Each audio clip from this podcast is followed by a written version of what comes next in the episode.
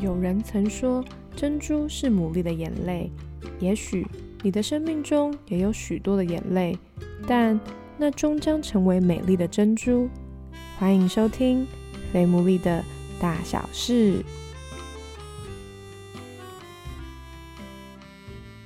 Hello，大家好，欢迎大家收听《肥牡蛎的大小事》，我是 Sarah。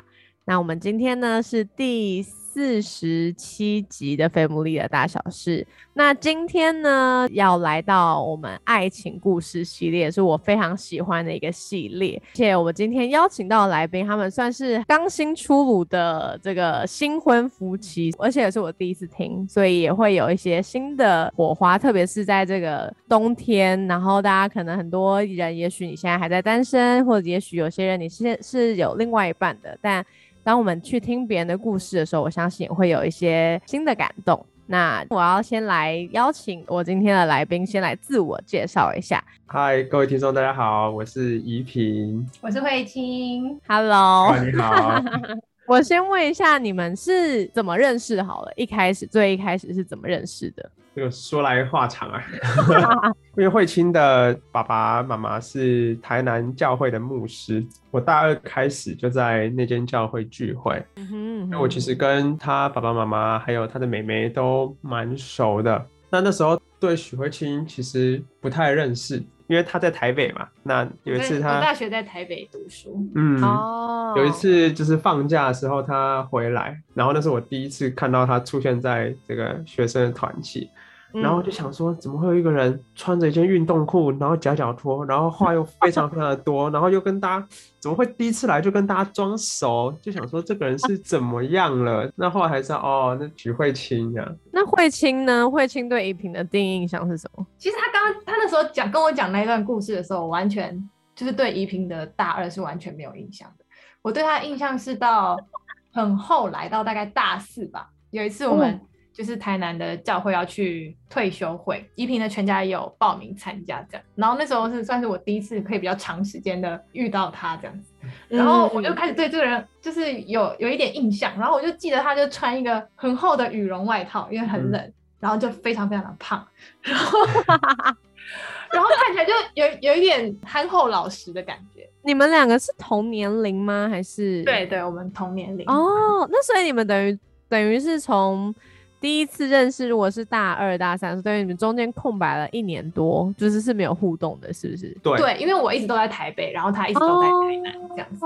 然后后来，嗯，后来因为大概是到过完年左右吧，然后那时候教会同工之间有一些有一些状况，这件事情就是辗转到学习那边，然后他就来问我，因为我那时候也是也是其中其中一起服侍的同工，他就来问我说，就是哎这个。中间发生了什么事情，然后有没有一些误会之类的？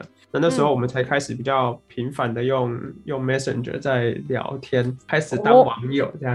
那那时候一开始慧清主动追踪这个，是那时候是有一些好感了吗？还是呃，老实说可以算是有哦。应该是我那时候去退休会的时候，反正因为我那时候是算是第一次比较长时间认识他，那时候我就发现他跟他们家其实蛮特别的。就是他们就算出去玩，然后通常出去玩，大家就是会跟教会的朋友就是混在一起啊，然后但是他们家还会有，就是每天晚上都会有什么 family time 之类的，就他们家真的会聚在一起，然后聊聊天、祷告这样子。嗯，然后那时候我就是就是从房间外面瞄到这件事，就说这个家庭很特别、很酷这样。对，就是想要多多了解到底是怎么严谨。对，就是想要知道怎么怎么运作的这样子，然后我就觉得依萍可能真的也是一个很特别的人。那依萍对于慧清的好奇是是夹脚拖之后是还有什么事？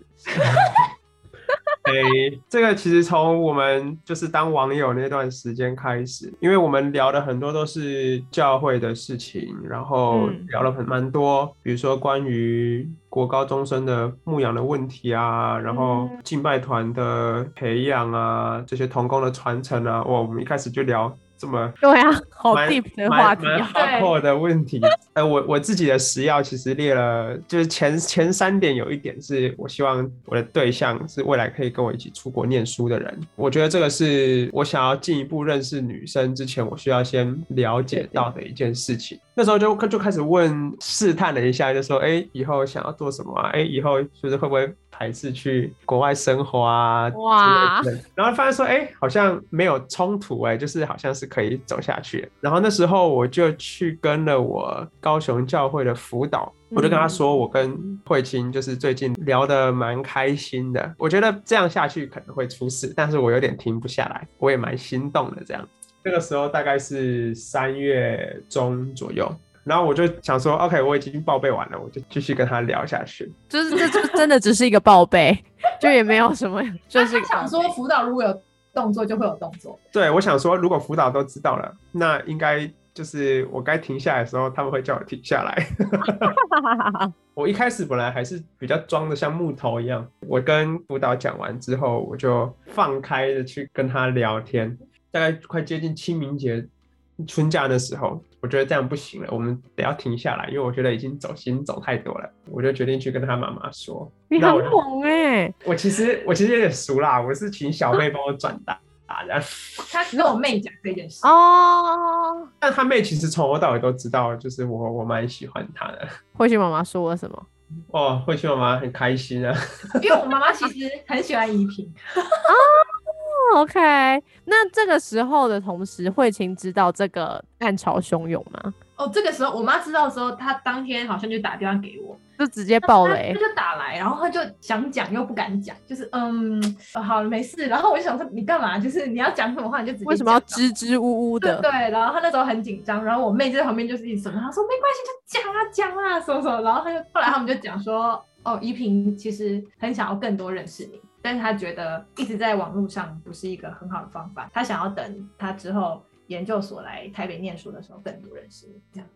哇，那你那时候听到的心情是什么？一方面蛮开心的，一方面就是也是，我就很很讶异，说原来我们，因为我那时候都不知道，我所有辅导跟家长全部都已经知道这件事，就是有一种我周围人都知道了，就是我本人不知道的感觉没。错，那你那时候有喜欢怡萍了吗？算蛮喜欢的，哦所以我才会愿意跟他聊天这样子。就是让你们各自心动的点，就是听起来除了就是哎符合你的食药之外，有没有哪一些 moment 就是哇，就是有种被吓到的感觉？在价值观上面，我们前面在聊了非常多嗯价值观的事情，然后聊我们对家庭的一些看法的时候，觉得符合都还蛮，符合的。然后也觉得慧清是一个非常有才华的女生，就我觉得我们两个一直一直以来对于教育这件事情都蛮有热情的，愿意花时间去思考教育这件事情。那慧清呢？就是怡萍有在很早期的时候跟我分享过她上一段感情的寻求，就哦是她很认真的，就是也是跟辅导讲完这件事，然后很认真的祷告，然后后来发现可能食药食不要真的有一些相抵触的地方，嗯然后她就嗯很果断的就放掉，就是哇这个寻求，就是都已经拿得起放得下的概念。对对对，走到最最后就是决定要交往之前停下来这样子。哇，对，然后我就觉得这个男生真的是一个特别到，就是他对感情这件事情很认真，认真不是不是开玩，不是想要玩玩的那一种。嗯嗯，对，然后就是怡萍，就是做任何事情也都是非常就是负责任的嗯态度。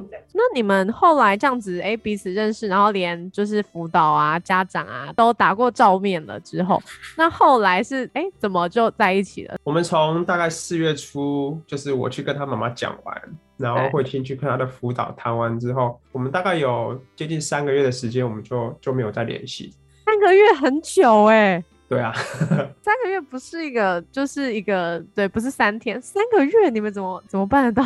就是会很期待那个三个月结束之后到底会怎么样，所以这个三个月是你们彼此有共识的三个月。算是吧。到大概七月的时候，就是我们一起慧清刚好回台南，然后那时候我们教会举办那个儿童夏令营。那我大概嗯有接近两个礼拜的时间，就是我们每天就一起服侍。我们真的是从礼拜一到礼拜天，每天都会碰面。到那个时候才重新有一些互动，然后 OK，也是算是那个时候比较能够实体的认识彼此。嗯，也有人提醒我们说，就是在网络上认识对方，都只会呈现好的那一面，所以我们就也觉得说，停止在网络上这样子联系。因为感觉起来你们那时候在网络上的互动应该算是蛮密切的哦，超级超级火的。哇，那你们真的也是可以说停就停，你们真的很特别。我很好奇你们的这些想法、这些信念是从哪里来，然后你们觉得，哎，这么做对你们最大的祝福是什么？嗯，我觉得一来是我们。从小就是被这样子提醒，我也蛮信任我的辅导的。我觉得跟他讲，我会蛮有安全感。那我也觉得我这件事情，我我蛮需要跟能够让我有安全感的人分享。那如果他可以帮助到我，那当然更好。但是我觉得这件事情闷在自己的心里面很不舒服。那那三个月，你们会不会担心说，哇，这么好的一个人就跑掉了？我那时候完全不会耶。非常放心，因为我觉得，因为到时候七月我们会有一个月的时间，就是见面，然后频繁的一起服侍，那那个时候再来认识还不迟。所以那个是个盼望，七月那个时候那个那个营会是个引颈期盼七月的到来。后来哎，真的就相处了这这七月嘛，这个这个机会，那后来就就直接在一起了，还是当中有什么转折？七月刚结束，我就马上到台北开始接研究所的生活。整个八月，慧清大概回台北个两三次吧。我比较印象深刻的是有一次，他特别回台北是要去探访我们在台南教会一个会友的妈妈，那我们两个就以探访之名，两个人出去，但是是被指派的。对，我们是被被他妈妈指派。哦，是妈妈是不是在这个当中也有一些？我觉得他很刻意想要让我们可以有单独的。对，我觉得好像有一点这个味道。八月大概就是有一点点零星的互动。九月就开学不久，那时候我到新的小组去，然后哎，我就跟我的小组长说了这件事情，也跟他讨论说接下来怎么样比较好。然后就在那一年九月的中秋节，那时候我回高雄的教会去烤肉。然后这个贵亨哥就，呃，他也是知道非常多事情的人，他就他就问我说，哎，你们怎么样啦？那你你对他感觉怎么样？我说我蛮喜欢的。那他说，那你什么时候要告白？哇哦，贵亨好重要。我说，嗯，我说等我等我这这个论文题目确定吧，可能是十二月吧。他就说，嗯，可是你决定论文题目跟你要不要跟这个人交往，好像没有很直接的关系啊。好帅哦！他说：“我觉得你不要再让女生等了啦，你就就去告白了，这样子。”我应该要采访一一集演桂亨，我在这边补充一下，桂亨是有一集那个甜甜的老公哦。然后我就决定要去告白了。就因为这个烤肉的这一这一番谈话，对，我觉得蛮有说服力的，就蛮有对，的确。然后我们那时候礼拜天某一个礼拜天中午就跟嘉欣姐有第一次的约谈。嘉欣姐问我什么时候要告白，我就说嗯，越快越好，不然就今天晚上好了。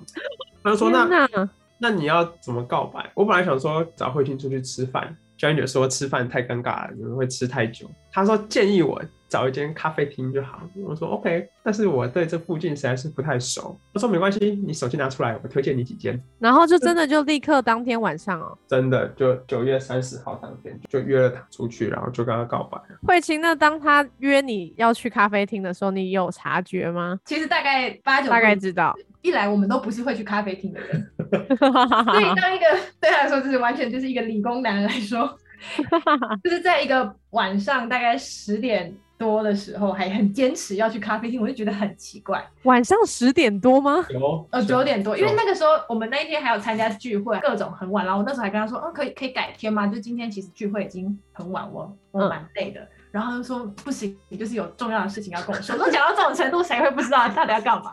哇，怡萍也真的是有一个目标在，就是会坚持到底。对，怡萍是一个很目标导向的人，哇，坚持要当天晚上。手手段有点拙劣。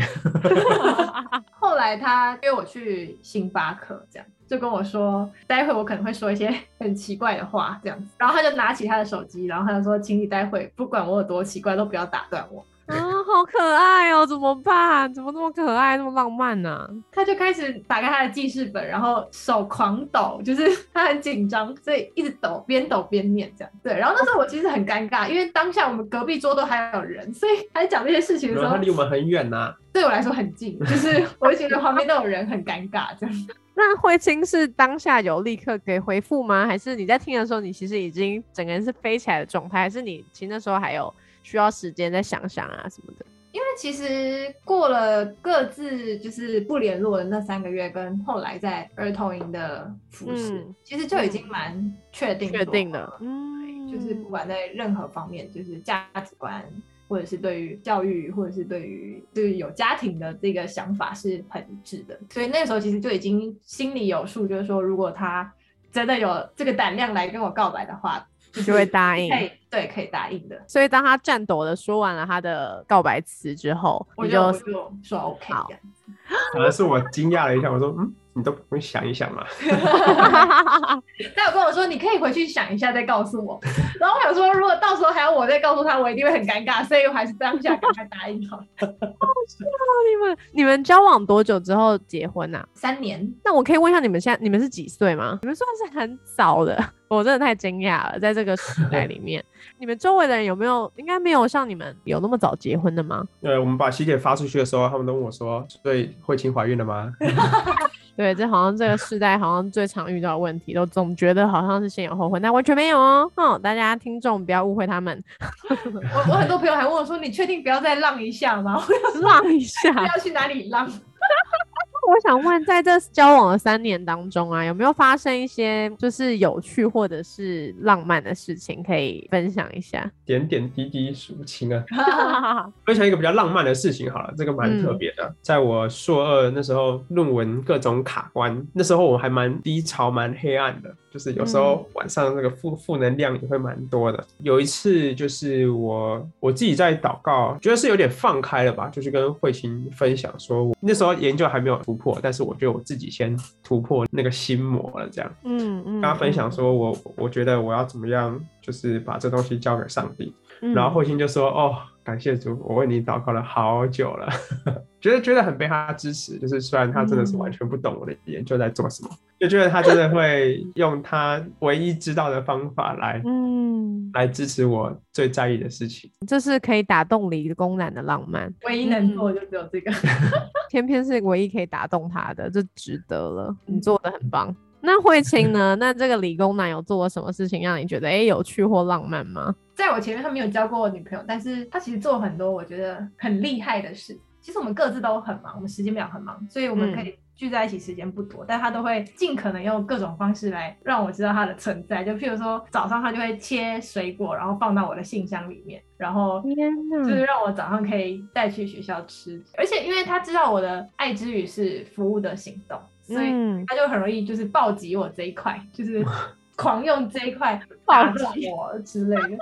有时候可能我从外面要回宿舍，然后我就那时候跟他说我那天很累，然后要快要到捷运站，要准备走回宿舍，然后他就会嗯默默地骑机车到捷运站来载我，也就是没有让我知道，就默默就直接出现，然后我就是大惊喜。哇，这个超感动的哎！哎，哎怡萍这是在哪里学的？这是理工男的直觉啊，发现问题，解决问题吧。那你们这样子就是会吵架吗？会，但是真的蛮少的。大概五五十以内吧。既然那么少，有没有那种就是哎、诶就是毕竟这么少，一定一吵就是应该就是为了一些蛮值得吵，或者是哎蛮、记忆犹新的事情嘛？那可不可以分享一下你们有没有曾经为了什么事情争吵，然后你们是怎么和好的？筹备婚礼的时候，哦就是我们把，哎，这个这个其实是我的不对，就是我 我授权慧清去找婚社婚录，然后呃我自己心目中有一个有一个预算在那里，然后那时候慧清找的团队就是就他对这件事情的要求蛮高的，我跟他说我觉得没有必要找到那么 High 高 level，对那么高的团队，然后我说比较没有那么厉害的，说不定拍出来我们也看不出来他到底厉不厉害啊，我们这种外行人就不用计较那么多，就一直想要他把那个预算压下来。对于怡萍来说，可以解决问题就好了，就是不管他到底长怎么样子。可是可是婚礼就这么一次，当然会想要拍的好一点啊，是吧？慧清的想法是这样，对我就是这么觉得，yes。对，我就跟慧清说，我们就是庶民而已，我们这个用庶民的价格来办婚礼，不需要不需要搞得那么那么浮夸。他说：“ 我们这明明就才二十几岁，为什么要搞得好像我们已经出社会很久、很有钱的样子？我们明明就没有很有钱，还硬要搞这个。那后来呢？那这个这件事情是怎么样继续的沟通？是后来的结论怎么样？后来我就让步啦，我想说，好吧，既然都就是已经跟慧清说授权给他了，就因为他已经先说要授权给我，所以我才找我觉得真的符合我期待。期待的。从这个理性的讨论里面，不断的累积仇恨。有点像是在辩论，抓对方可能站不住脚的地方。哇，你们那你们俩吵架肯定很精彩。也不会有那种很情绪性的话语出现。嗯，真的都是在针对问题，赶快想要把它解决掉。对啊，所以感觉你们吵架应该在看一个辩论赛。你们不是那种冷战类型的吵架模式。不会，我们节奏非常的快速。哇，我们感觉只要有一点不愉快，我们应该当天都会想办法把它解决。解决。有些人他就是想要等他 emoji 好了，他才想要沟通。但是可能对于你们来讲，你们的价值观就是，哎，冲突就要沟通，这对你们来讲，应该就听起来就是你们一致的地方。呀，而且其实怡萍算是还蛮会尊重我这一块，就是只要我情绪不开心的时候，会需要一点时间先冷静一下，就是自己先整理情绪的，嗯，的人，就是有人说会就是需要一个洞穴躲起来先想一下的人，这样子，嗯嗯，对，然后就是依萍一直都知道这件事，所以他就会愿意等我。在那一段时间先好了之后，再回过头来跟他讨论，然后那个时候讨论就会缓和很多。这算是你们交往也是这样子累积下来的，算默契吗？因为毕竟也三年多了。我们好像交往大概两个礼拜的时候，就就出现了第一次这种状况，然后那时候就想说，嗯，就是他怎么一直好像有点在逃避这个问题，后来才知道说，哦，这是就是他习惯的方式。那刚刚就是有提到婚礼嘛，就是预备婚，因为其实怡萍跟慧清他们是今年十十月嘛，对不对？我记得。嗯，十月才刚新婚，哒哒哒哒，应该还 哎还没满两个月嘛，是十月几号？月二三。我想问一下，就是我也听过很多人他们在预备婚礼，因为有人说就是预备婚礼非常容易吵架。那你们刚刚也提到了嘛，就是的确婚礼会有一些细节上面的摩擦，这也是肥牡蛎开台以来第一次问的问题。到底预备婚礼啊要注意一些什么事情？你们觉得有没有什么事你们可以给现在有些听众，他们就真的要来准备预备婚礼了，或者？就是虽然他们还在单身，可是这也是一个可以先提前去思考一些点嘛。我觉得最重要的事情是要让自己和长辈都一起开心。我们其实碰到最多这种比较有张力的沟通，应该都存在我们自己跟我们自己的家长们的沟通之间。发现说，哎，爸妈的期待，就是他们可能他们也比较不太知道怎么样去表达，嗯，他们的想法。毕竟一开始我们也都是第一次办办婚礼而已，所以随着我们自己在办的过程，才会发现，哎，他们对于某一些细节其实是蛮在意的。比如说，他们觉得喜帖不可以是白底黑字哦。那对于比较西式的喜帖，可能哦，这种就是蛮常见的设计方式。但是对长辈来说，这个就是大忌哦。所以他们觉得像是比较像这是丧礼在用的颜色嘛，是吗？哦，OK，嗯哼嗯哼。虽然我们自己讲完。跟他们沟通完，我们自己都会蛮生气的，但是就是我们还是决定要尊重他们，找一个折中的方法，可能让那个字变成比较深的咖啡色啊之类的方式去处理它，然后让让大家至少关系可以维持得住，然后让让他们也觉得他们在这个场里面，毕竟他们是主婚人。所以也要让他们可以舒服，然后让他们可以觉得被尊荣。好像听起来婚礼不是只有两个人的事，其实是家族的事情。其实长辈的想法意见很重要。那我这边问一下，就是因为我知道你们的进场音乐很特别，是 《星际大战》吗？那这个 长辈可以接受吗？可以，可以，可以。有打过照面的，他们没问题。对，这个他们反而可以哦。我还我因为我那时候我是看线上转播，我那时候非常惊喜跟惊讶，因为这是应该是我 对，因为是不是我就是参加过任何婚礼里面第一次是用这种非那种古典类，就是虽然还是弦乐拉出来的，但就是那个音乐听起来就是对很特别，所以我以为长辈他们会有一些想法，所以他们在这部分反而还好，这部分反而反而还好，就是。哦，好特别哦！这是我们我们进场的时刻，我们就自己决定了。慧清这边呢，你觉得有还有什么吗？就是新人在筹备婚礼过程中，一定会有非常多的压力，或者是对我们来说，我们遇到最大的困难点是我们有一点不好意思把事情分配给其他人做。